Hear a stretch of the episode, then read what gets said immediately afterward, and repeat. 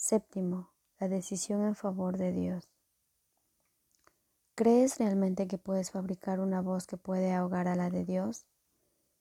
¿Crees realmente que puedes inventar un sistema de pensamiento que te pueda separar de Él?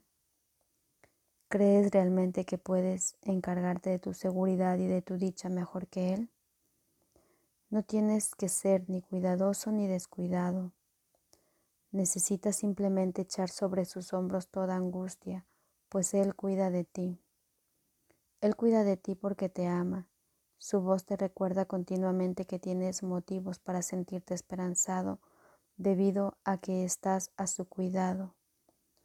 No puedes elegir excluirte de su cuidado, porque esa no es su voluntad, pero puedes elegir aceptar su cuidado y usar el poder infinito de éste en beneficio de todos los que Él creó mediante Él.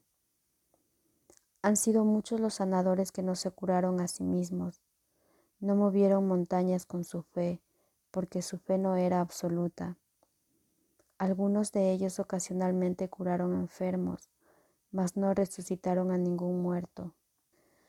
A menos que el sanador se cure a sí mismo, no podrá creer que no hay grados de dificultad en los milagros. No habrá aprendido que toda mente que Dios haya creado es igualmente digna de ser sanada porque Él la creó íntegra. Se te pide simplemente que le devuelvas a Dios tu mente tal como Él la creó. Dios te pide únicamente lo que Él te dio sabiendo que mediante esa entrega sanarás. La cordura no es otra cosa que plenitud y la cordura de tus hermanos es también la tuya. ¿Por qué prestarle atención a las continuas y dementes exigencias que crees que se te hacen cuando puedes saber que la voz que habla por Dios se encuentra en ti? Dios te encomendó su espíritu y te pide que tú le encomiendes el tuyo. Su voluntad dispone que éste permanezca en perfecta paz, porque tú eres de una misma mente y de un mismo espíritu con Él. El último recurso desesperado del ego en defensa de su propia existencia es excluirte de la expiación.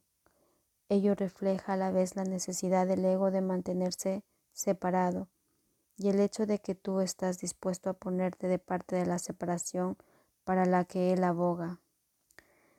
El hecho de que estés dispuesto a ello significa que no quieres sanar. Pero ha llegado el momento, no se te ha pedido que elabores el plan de la salvación porque, como ya te dije anteriormente, el remedio no pudo haber sido obra tuya. Dios mismo te dio la corrección perfecta para todo lo que has inventado que no esté de acuerdo con su santa voluntad.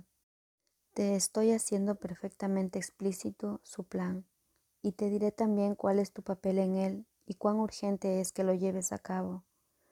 Dios se lamenta ante el sacrificio de sus hijos que creen que Él se olvidó de ellos. Siempre que no te sientes completamente dichoso es porque has reaccionado sin amor ante una de las creaciones de Dios. Al percibir eso como un pecado, te pones a la defensiva porque prevés un ataque. Tú eres el que toma la decisión de reaccionar de esa manera y por lo tanto la puedes revocar. No puedes revocarla arrepintiéndote en el sentido usual de la palabra, porque eso implicaría culpabilidad. Si sucumbes al sentimiento de culpabilidad, reforzarás el error en vez de permitir que sea deshecho. Tomar esta decisión no puede ser algo difícil.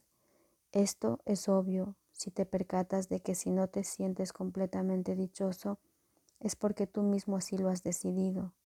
Por lo tanto, el primer paso en el proceso de deshacimiento es reconocer que decidiste equivocadamente a sabiendas, pero que con igual empeño puedes decidir de otra manera. Sé muy firme contigo mismo con respecto a esto y mantente plenamente consciente de que el proceso de deshacimiento que no procede de ti se encuentra no obstante en ti, porque Dios lo puso ahí. Tu papel consiste simplemente en hacer que tu pensamiento retorne al punto en que se cometió el error y en entregárselo allí a la expiación en paz. Repite para tus adentros lo que sigue a continuación tan sinceramente como puedas, recordando que el Espíritu Santo responderá de lleno a tu más leve invitación. Debo haber decidido equivocadamente porque no estoy en paz. Yo mismo tomé esa decisión, por lo tanto puedo tomar otra. Quiero tomar otra decisión porque deseo estar en paz.